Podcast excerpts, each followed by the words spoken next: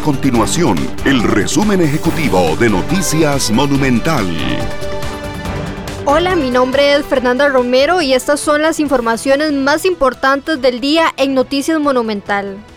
La audiencia del caso Cochinilla podría extenderse hasta el fin de semana. Desde el pasado martes, el juzgado penal de Hacienda lleva a cabo la audiencia en que la Fiscalía solicita medidas cautelares contra los más de 30 detenidos como sospechosos de conformar una red de corrupción para favorecer a empresas constructoras.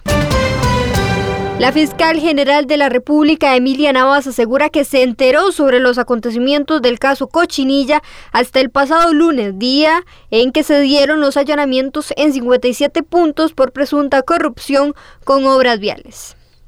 Navas es la pareja sentimental del abogado Francisco Campos, representante legal de dos de las empresas constructoras cuestionadas por el supuesto pago de soborno a funcionarios públicos para favorecer la adjudicación de contratos.